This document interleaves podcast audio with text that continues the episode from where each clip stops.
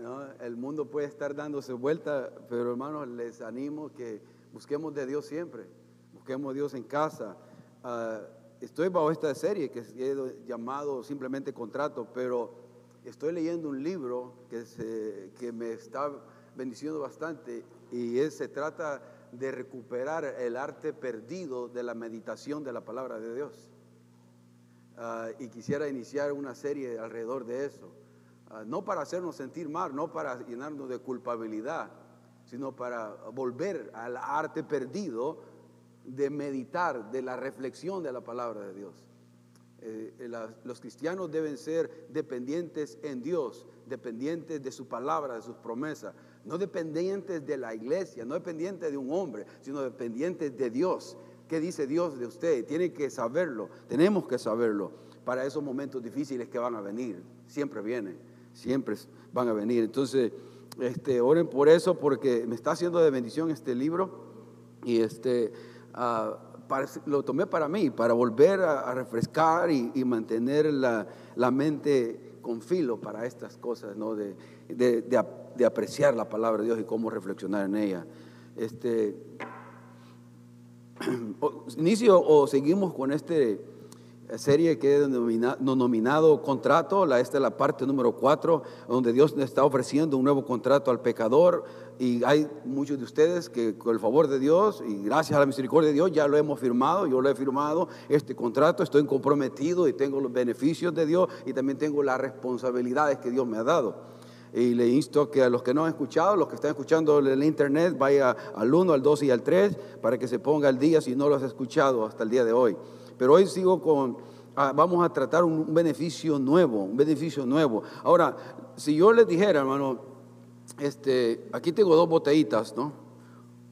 Una de estas botellitas eh, tiene, aquí tengo dos elixirs. ¿Elixir? Elixir. ¿Elixir? Elixir. Gracias, hermano. No, no, puede gritar, aquí se puede hablar. elixir. Este, esta contiene el elixir de la vida eterna. Si usted toma de este elixir, va a poder vivir eternamente. Va a ser inmortal. Ahora, si toma de esta, usted muere eternamente.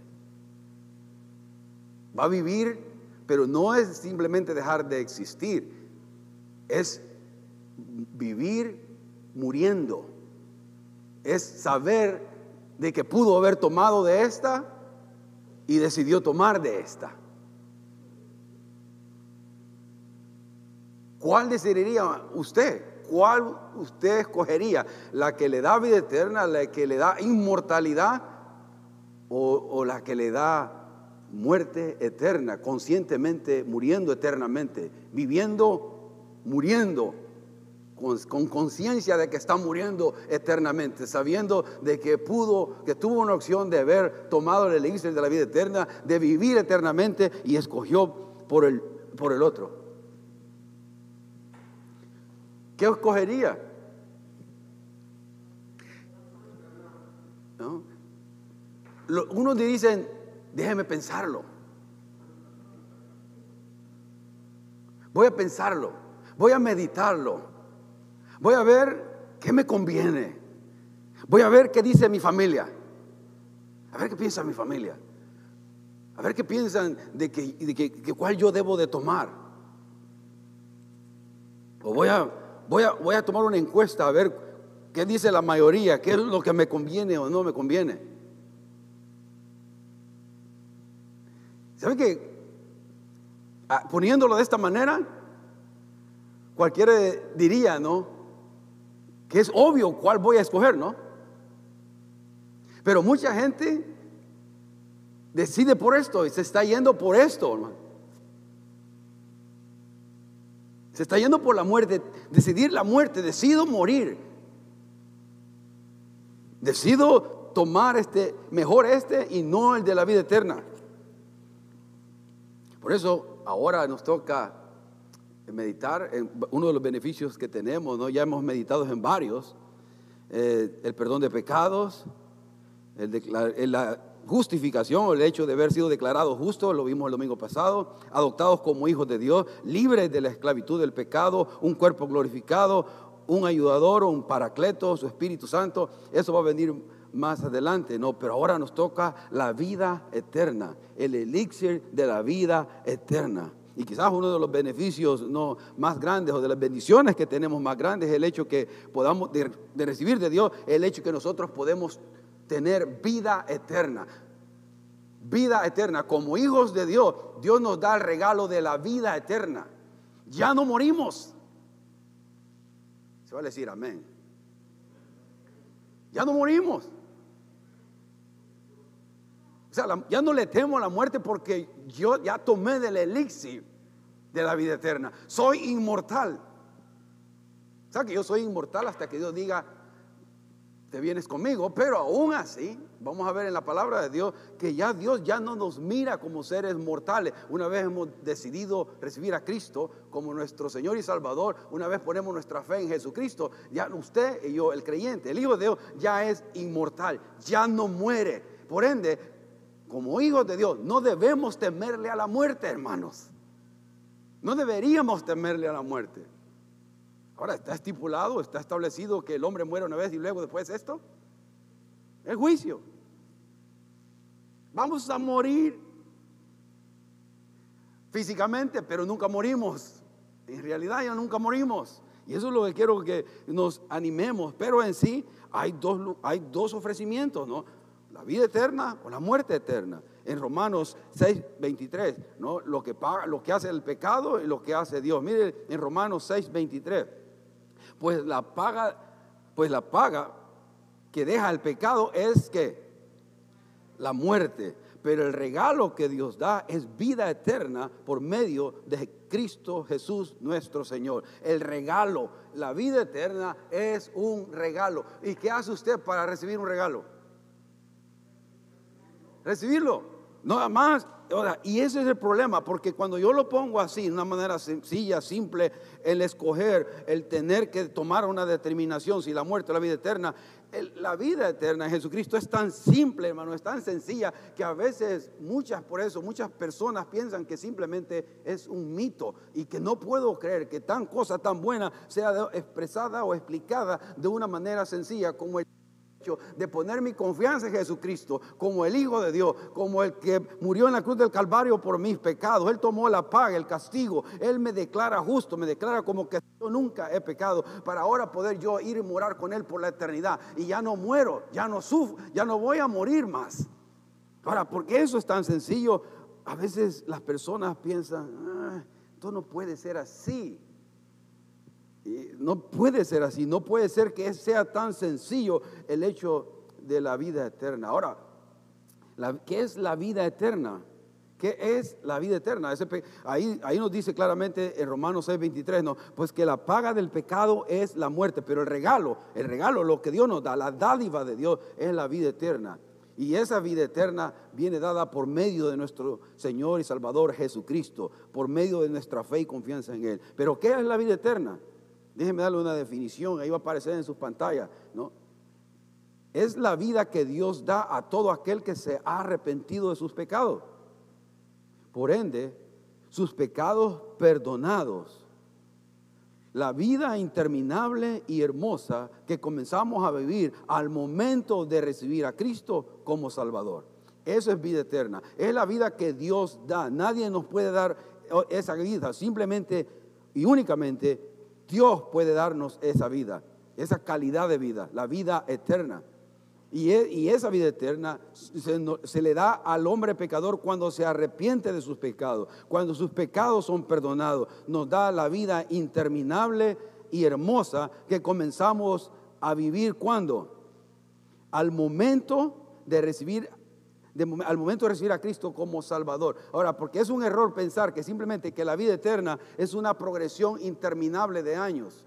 O sea, muchos pensamos que la vida eterna es simplemente uh, vivir y vivir y vivir y vivir y vivir, nada más, una progresión de años. La vida eterna, según en el griego, la palabra que se usa para eterno, no solamente habla de progresión de años, de acumulación de años interminables, sino de una calidad de vida. Habla de calidad de vida. La, la palabra que se usa en eterno en el Nuevo Testamento es, en griego, es aionios, que habla de calidad, pero también habla de cantidad. Es una vida cualitativa con, con muchos... es que a veces pensamos que el cielo o la vida eterna va a ser aburrido. No, algunas piensan así. ¿Qué dicen, qué, dicen los gente que no conocen del Señor? Yo prefiero el infierno porque en el infierno ya están mis amigos, vamos a hacer pachanga. ¿No, eh, ¿no dicen así? a, pachanga ya con mis amigos en el infierno, pero que el cielo va a estar aburrido. ¿no? Imagínense que el Dios todo creador de todo lo que vemos y lo que no vemos, ¿no? Pero si uno mira la naturaleza tal y como está ahora, uno, por ejemplo, va a Yosemite, aquí estamos cerca de Yosemite, ve lugares preciosos y hermosos, ve la mano de Dios, ¿no? de la, su creación y dice, qué hermoso es eso, qué lindo es eso, qué precioso es eso. Ahora imagínense que nos vamos a aburrir por la eternidad siendo un Dios tan creativo, con una mente infinita de podernos llenar por toda la eternidad, no solamente de años, sino de una vida cualitativa, una vida que, tenga sentido vivir por la eternidad. Porque el hecho es, hermano, que la palabra es eterna, esta palabra ionos, que tiene que ver con, no solamente con calidad, pero también con cantidad, es el hecho de que la vida eterna no está asociada con años.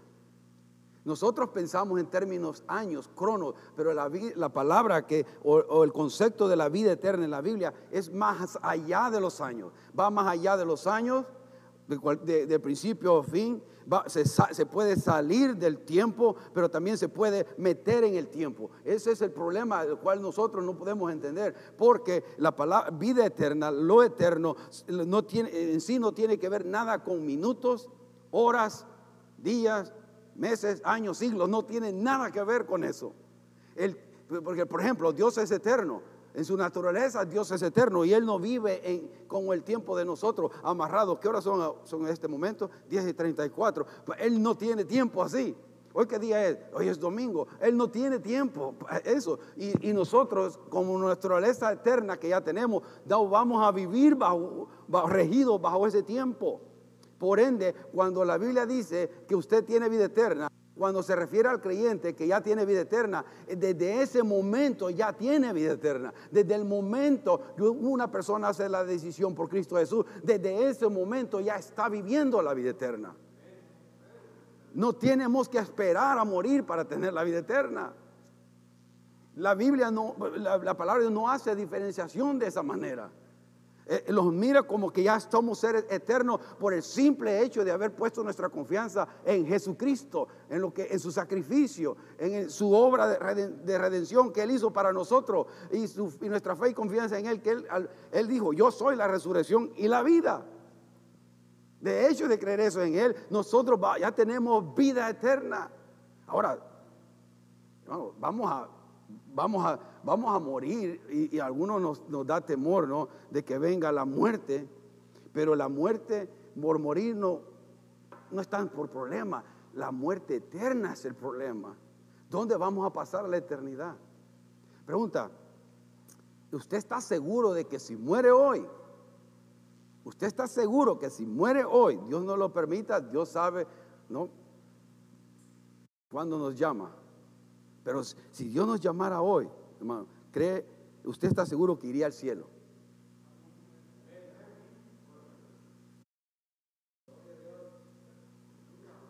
O sea, en otras palabras estoy preguntando, ya tomó del elixir de la vida eterna, que es Jesucristo. ¿ya puede decir, amén.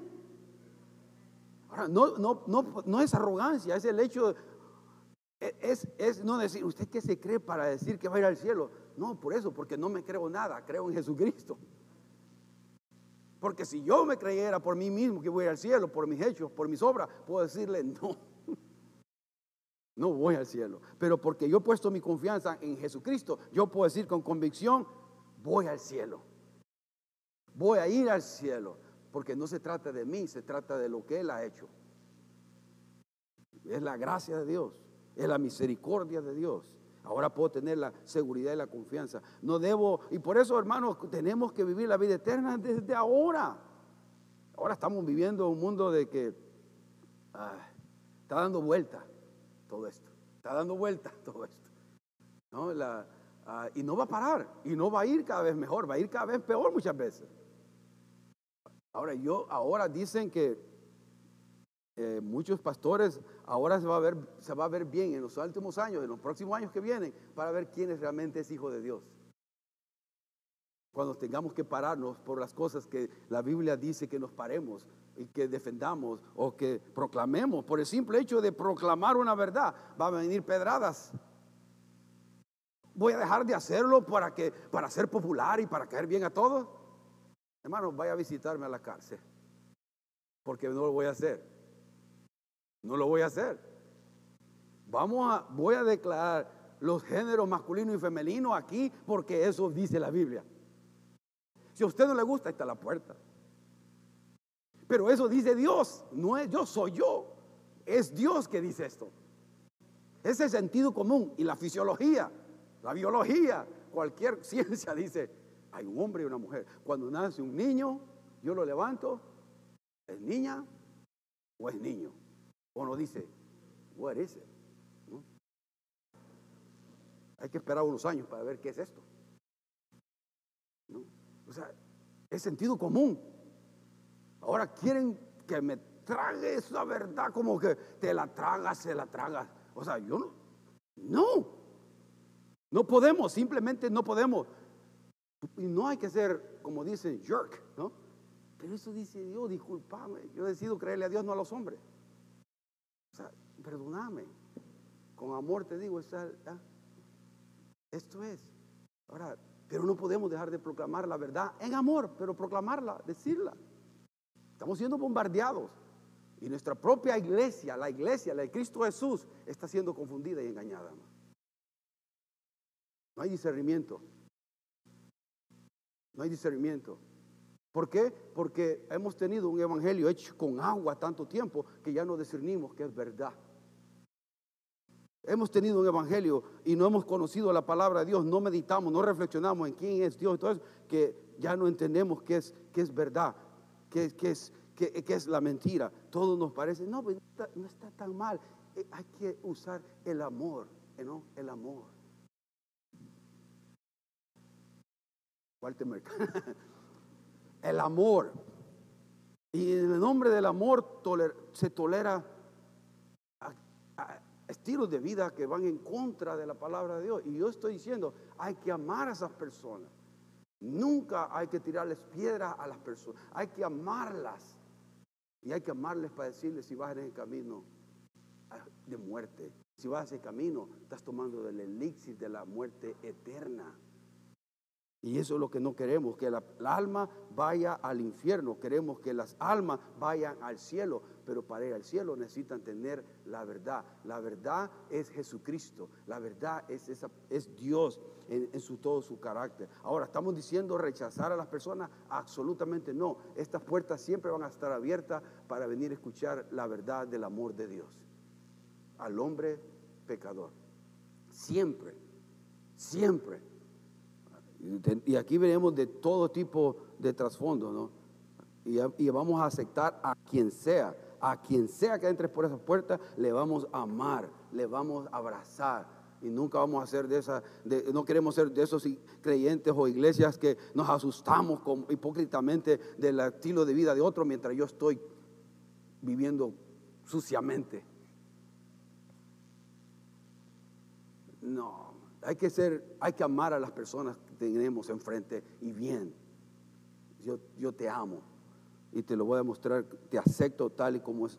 No acepto tu estilo de vida, pero te amo y te acepto a ti.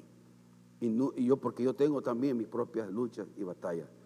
Entonces, ¿qué dice por Juan 5:24? Mire, cuando hablamos de que esta vida eterna ya ha comenzado, que esa vida eterna comienza, Juan 5:24, en la nueva traducción viviente, va a aparecer ahí. Dice, les dijo, les digo la verdad, esto es Jesucristo hablando. Y miren el tiempo con el cual se refiere a la vida eterna.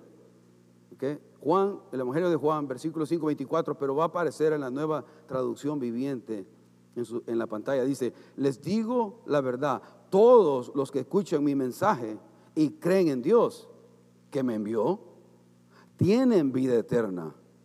Nunca serán condenados por sus pecados, pues ya han pasado de dónde, ¿de qué?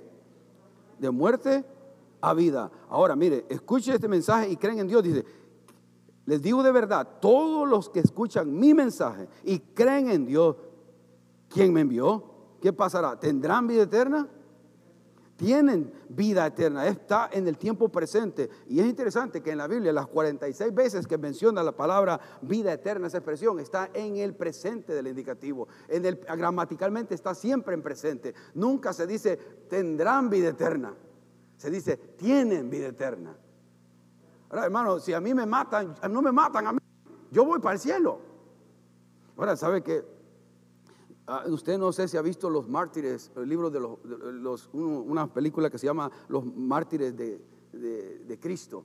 Ah, hay un libro también, pero hay unos que, han, sufrido tanto por Jesucristo, hermano, que han, han, sufrido por el Evangelio de Jesucristo, no por tomar una mala decisión, porque a veces dice, yo estoy sufriendo por Cristo, y es las malas decisiones que estamos tomando, ¿no? Pensamos que estamos, estoy diciendo cuando estamos cuando yo por predicar el Evangelio voy a la cárcel. Cuando yo por predicar el Evangelio soy, estoy siendo torturado.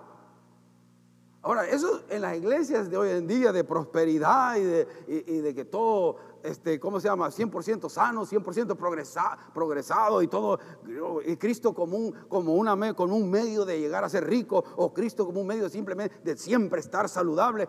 E, e, eso, eso lo dudo que vayan a decir siendo torturados dignamente, hermano la verdad que desde Génesis a Apocalipsis vemos que el Hijo de Dios, el creyente, ha sido perseguido y ha sufrido.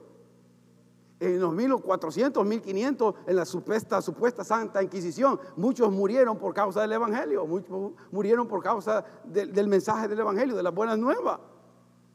No, no, se diga de la iglesia primitiva, pero hermano, la vida eterna que usted y yo ya tenemos da el valor y nos debe de ser como leones que no nos puede vencer nada ni nadie, porque soy inmortal. Ya soy inmortal. Hey, me puede matar a mí, el cuerpo, pero mi alma va con Cristo. Ausente del cuerpo, presente con, con Dios. Ya no muero. ¿Qué es lo peor? ¿A qué le voy a temer más? ¿Al que, al, que manda al alma al infierno o al que destruye este cuerpo? ¿A quién le debo temer más? ¿Y quién es el que manda el alma al infierno? Lea bien la Biblia porque algunos van a sorprender, ¿no? Que es Dios, el único que tiene autoridad de decir, este, este va para ahí, porque Él decidió ir porque Él escogió estar ahí, porque nunca hizo una confesión en Cristo Jesús. Él mismo, al, rechazar a Cristo, escogió eso. Es simplemente eso, eso dice la Biblia. Otra vez, no me tire pedradas a mí. ¿no? La vida eterna o muerte eterna. Y eso, eso, eso, es lo que vemos en la Biblia, ¿no? Las dos opciones, siempre, las dos opciones, la vida eterna, la muerte eterna. La vida eterna se vive ¿dónde? Es de aquí, pero nos referimos muchas veces como del cielo, ¿no? Nos referimos, o sea, ya voy a leer una parte de cuando la Nueva Jerusalén descienda aquí, abajo. En Apocalipsis 21 y 22 habla bastante de eso, pero baja la Nueva Jerusalén. Pero la, la vida eterna se va a vivir a un tiempo, un tiempo va a ser aquí en la tierra, cuando la Nueva Jerusalén venga, ya el cielo en la tierra, digamos, ¿no? La muerte eterna se vive ¿dónde? No quieren decir. ¿Dónde se vive la muerte eterna? El infierno. O sea, yo no inventé esa palabra, no, no, se, no se asusten usarla. Nosotros, usted ni yo inventamos el concepto. Eso es, Jesucristo habló más del infierno que del cielo, hermano. En todo, en todo, en todo los Nuevos Testamentos, Jesucristo mencionó más al infierno que el cielo. ¿Por qué cree usted que es?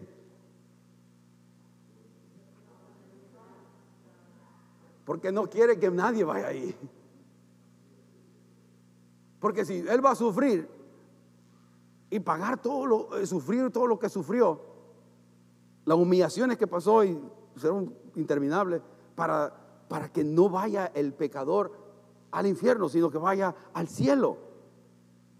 El cielo es un lindo lugar que nos espera, hermano. Es un precioso lugar que nos espera. Pero ¿cómo imaginarnos. ¿Alguna vez se ha puesto usted a imaginar el cielo? Lo eterno, cuando ya esté nuestra alma morando con Dios eternamente. ¿Alguna vez se ha puesto a pensar en eso?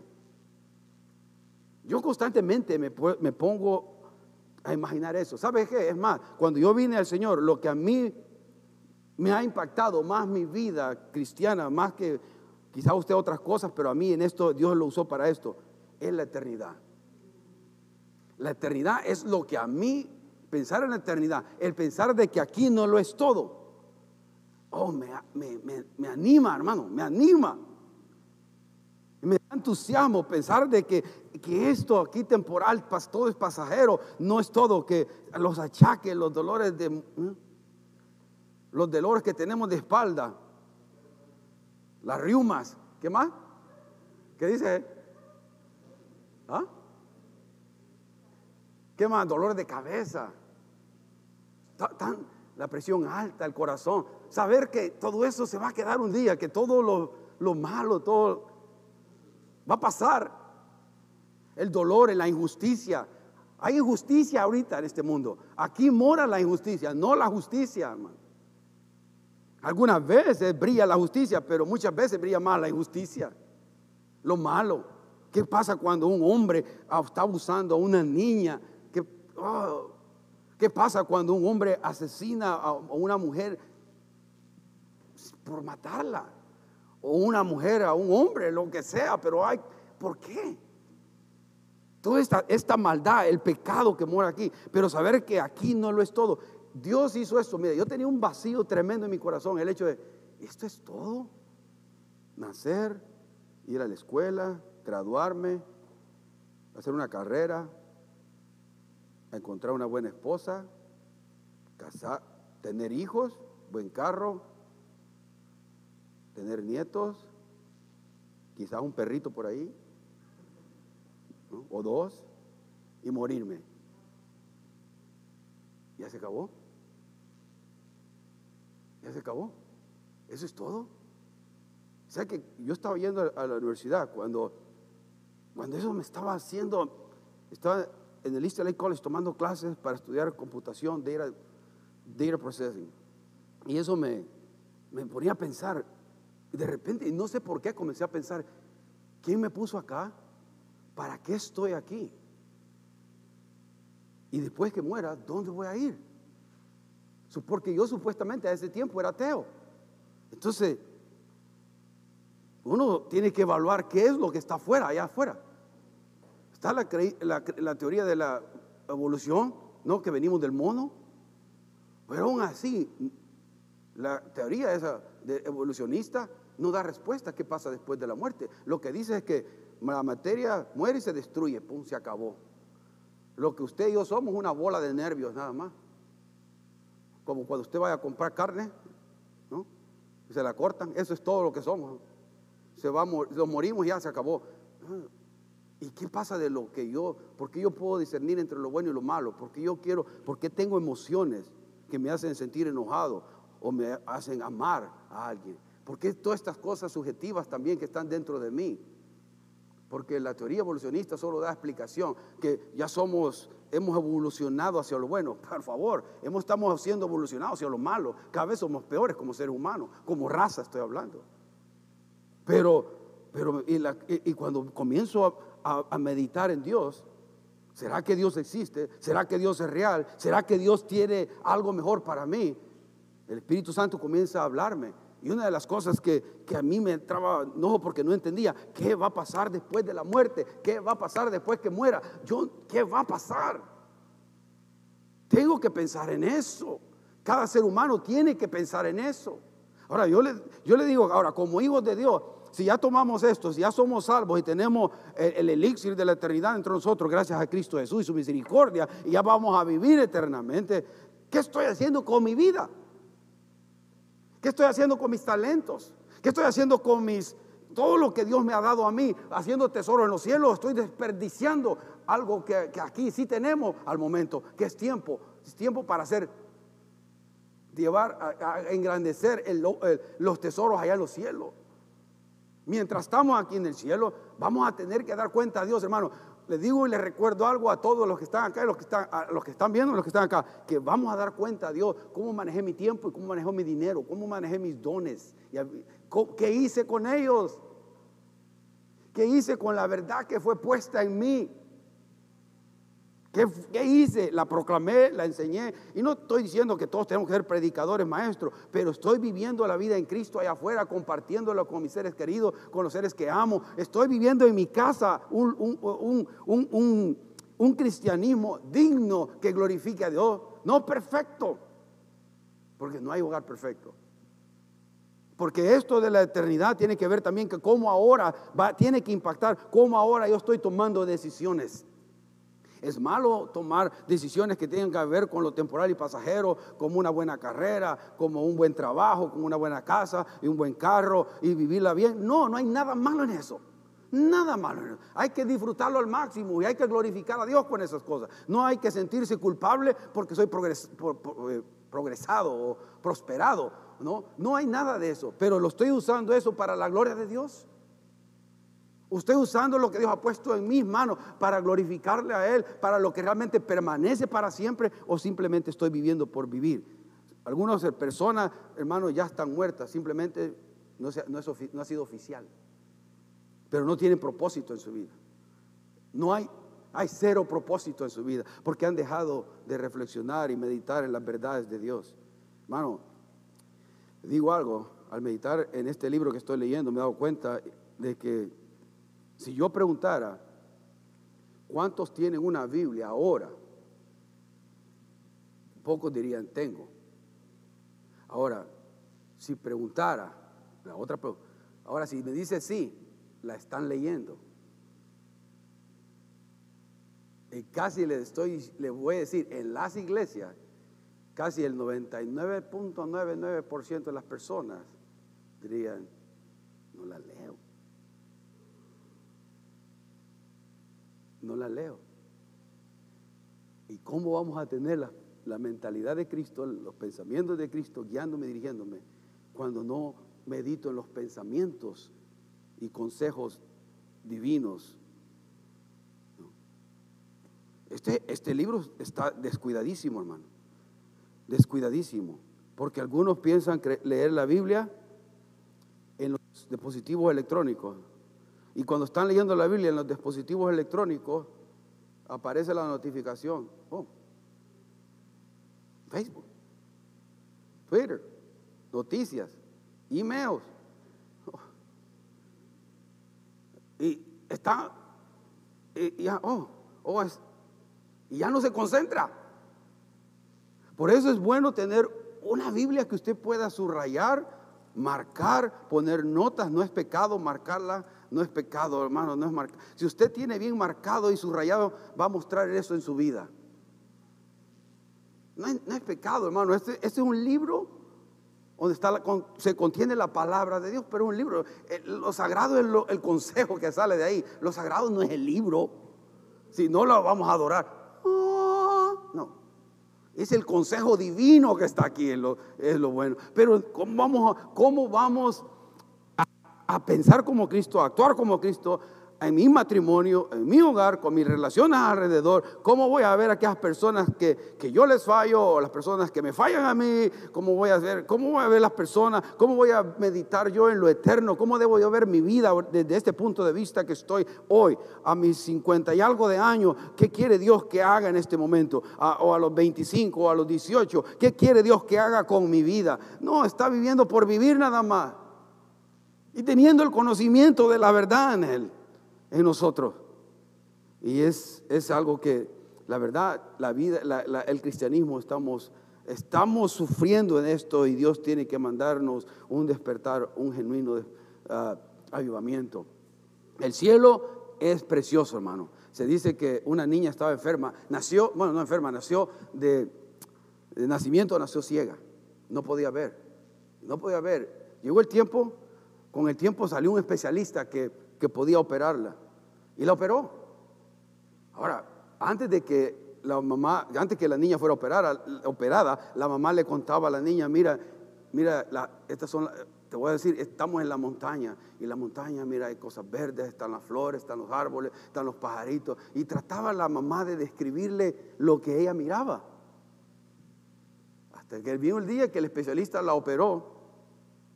Y venía el día de cuando le iban a quitar las vendas de la operación. Y la enfermera la movió hacia la ventana, a su cama, para que cuando abriera sus ojos viera algo bonito. Y en el jardín del hospital, había un jardín en el hospital, de esa ventana podía mirar todo, todo el, el, jardín bonito, rosas, diferentes colores. El jardín estaba precioso, bien cuidado, su gramita verde. Y cuando el doctor le, le quitó la venda despacio a la niña y pudo ver, le dijo a la mamá, mamá, mamá, ¿por qué no me dijiste que era tan hermoso? ¿Por qué nunca me dijiste que era precioso? La mamá dijo, querida amiga, yo traté de decirte lo mejor que pude. Traté de explicarte lo mejor que pude. Y hermano, de esa manera va a ser para nosotros cuando estemos en el cielo.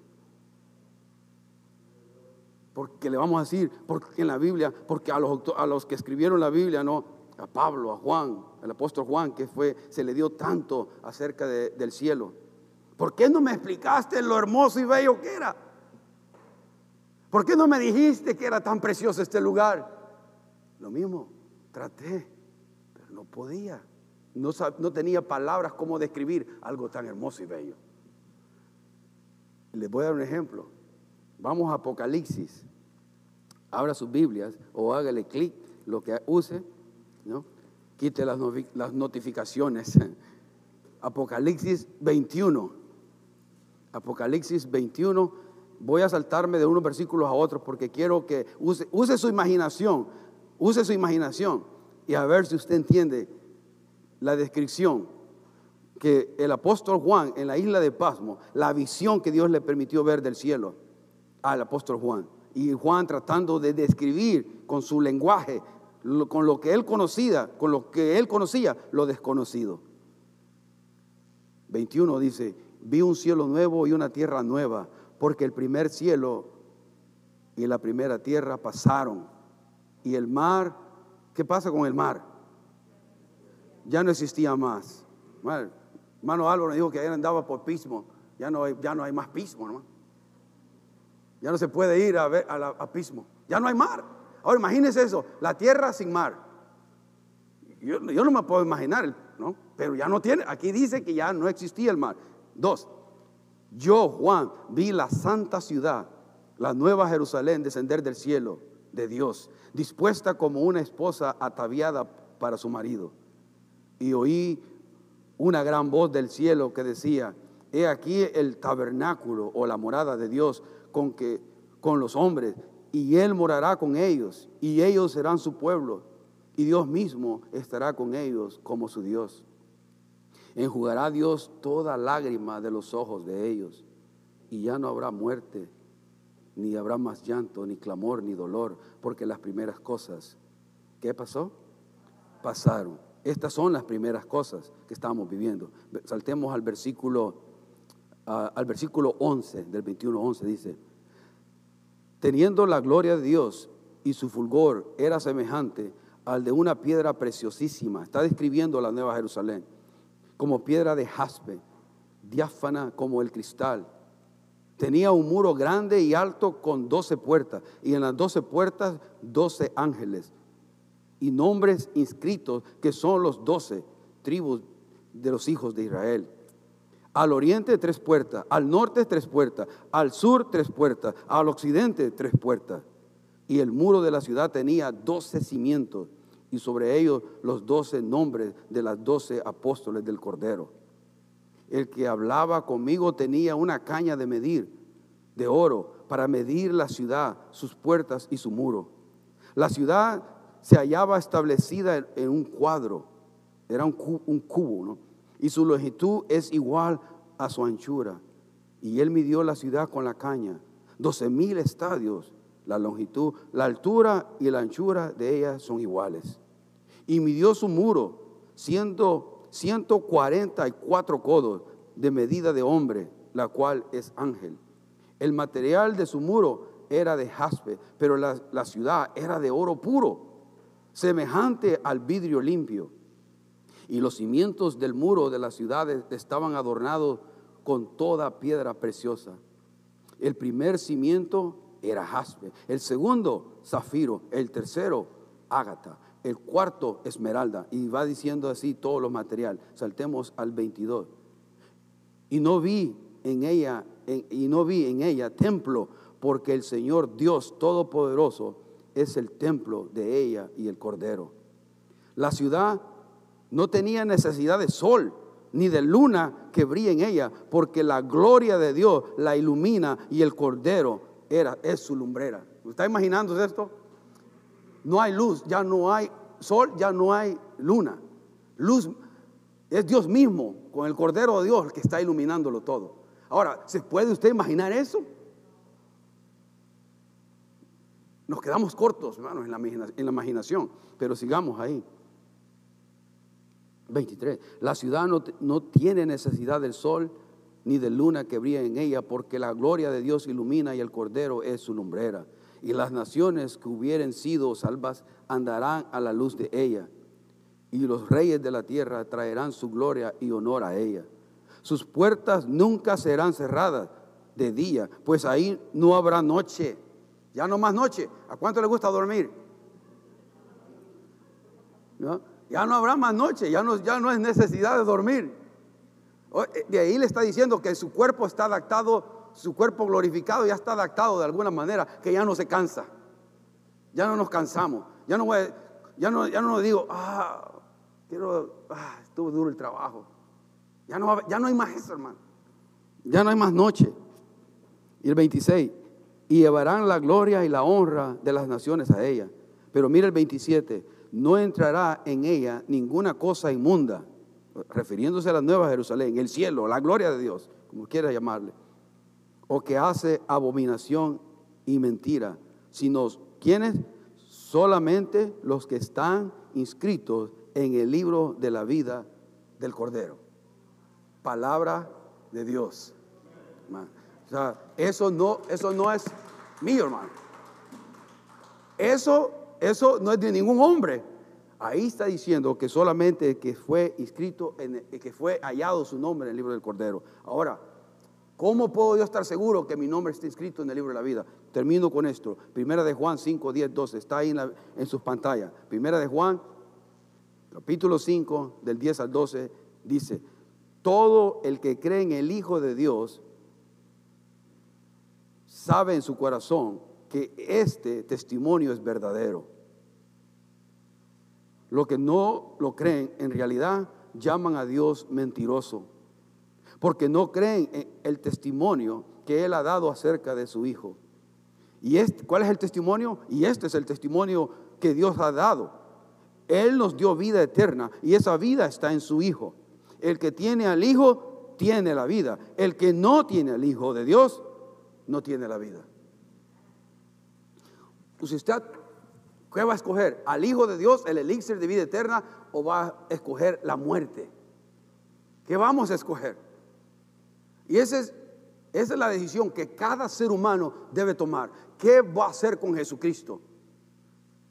¿Quién, si usted tiene al Hijo de Dios, es más, si usted tiene al Hijo de Dios, el Hijo de Dios lo tiene a usted. Si yo tengo al Hijo de Dios, tengo vida eterna. Y no tengo vida eterna si no tengo al Hijo. Eso dice la palabra de Dios. No es religión, no es una, un conjunto de creencias, no es, es pertenezco a esta iglesia, pertenezco a este tipo de creencias, no, es tener o no al Hijo de Dios. Aquí no predicamos a la iglesia Nueva Visión, predicamos a Jesucristo Jesús, es el que salva y sana. Ese es el que debemos predicar siempre, porque es Él es la puerta. Jesucristo dijo, yo soy el camino, la verdad y la vida. Nadie viene al Padre si no es por mí. Yo no quiero que se vengan a congregar aquí siempre todos acá o que crean en esta iglesia. No, si aquí, si aquí no se predica la verdad, si aquí un día se deja predicar el Evangelio tal y como es, no servimos para nada. No servimos para nada. Ahora, pero si una iglesia predica el Evangelio de Cristo Jesús y ahí puede crecer en su fe, crecer en el, en el discipulado, crecer en la comunión con otros. Pero, pero en sí la iglesia solamente es una herramienta para poder predicar y proclamar las buenas nuevas. Pero en verdad, pero en verdad, hermano, es Jesucristo lo que debemos enseñar y proclamar como el único camino de salvación, porque es ahí donde hay vida eterna y separado de Él hay muerte eterna. Y hay gente que ha decidido tomar esto. Prefiero ahora pasarla bien, Prefiero hoy, en este tiempo temporal, de 20 a 80, 90 años, hacer lo que a mí me dé la gana, lo que la carne me diga, lo que el mundo me diga, con tal de que ah, disfrutar eso, con tal de que a mí yo me voy al infierno. Pero sí, hermano, amigo o quien sea, ya no hermano, amigo, si usted está pensando que el infierno es algo leve, piénselo de nuevo. Porque el infierno es es sufrimiento, es el crujir de dientes, es dolor para siempre. Y recordándose que un día alguien estuvo aquí sentado que tuvo la opción de decidir, por Cristo y lo rechazó. Y dijo, no, yo quiero vivir como yo quiero vivir. Yo quiero hacer lo que a mí me plazca la gana. Y Dios dice, está bien. Dios no fuerza a nadie, ni nosotros podemos manipularle a que tome una decisión. Lo único que le puedo decir es, Dios le ama, Dios te ama tanto que dio a su Hijo en la cruz del Calvario por ti, pagó la paga del pecado por ti, resucitó al tercer día para darte esperanza de vida eterna. Dale tu vida a Cristo. Dale tu vida a Cristo y no vayas a la muerte y la condenación eterna. Que ya Cristo Jesús ya, ya hizo un camino. Y gracias a Dios, si usted ya lo hemos decidido esto, hermano. Esto, hermanos, no es mitología, es verdad. Le, voy a decir algo, que más de 30 años yo he cuestionado mi fe, por revés, por arriba y por abajo, he cuestionado mi fe para crecer en mi fe. Y no he encontrado otra explicación más lógica y más sensata que la fe en Cristo Jesús. No hay, no lo hay.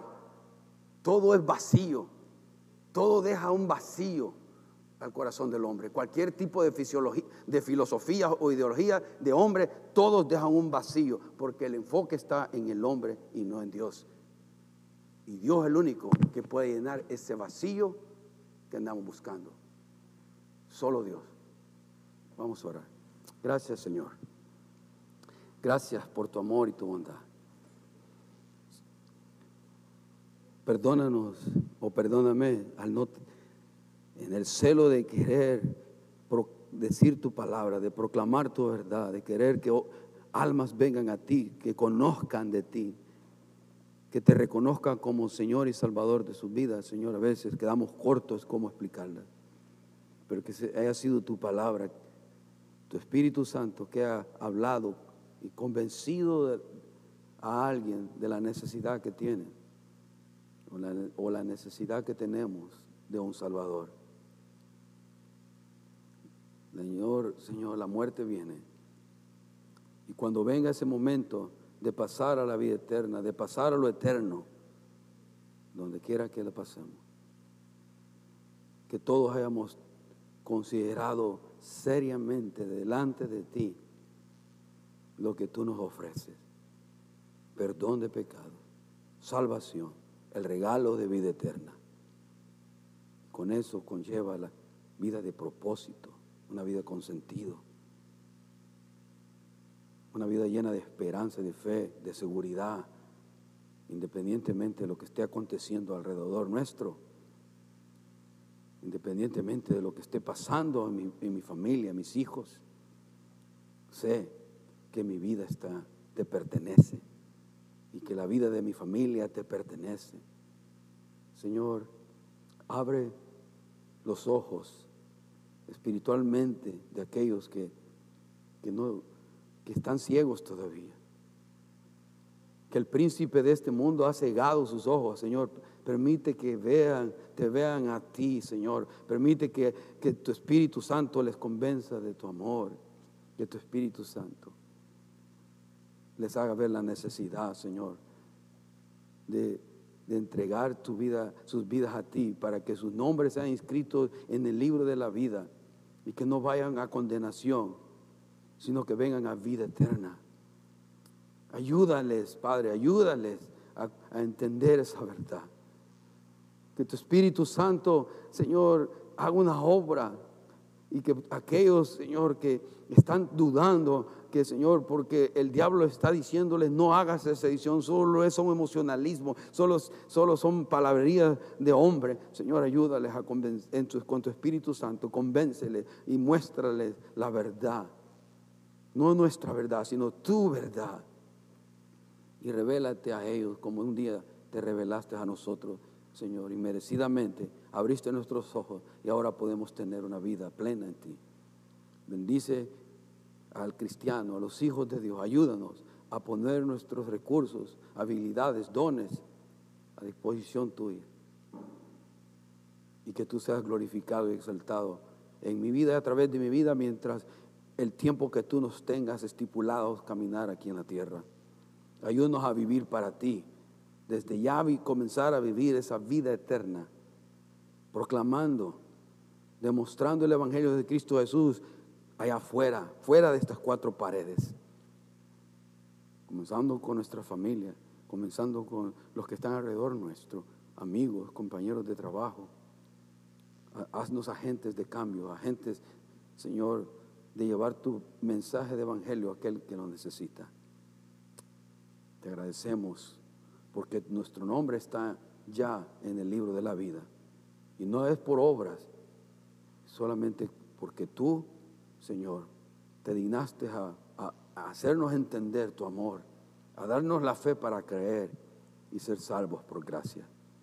Gracias a ti sea la gloria, la honra hoy y siempre. Y bendice a los que van a escuchar esto más tarde o durante la semana o cuando quiera que lo escuchen que estas verdades las mediten seriamente delante de ti.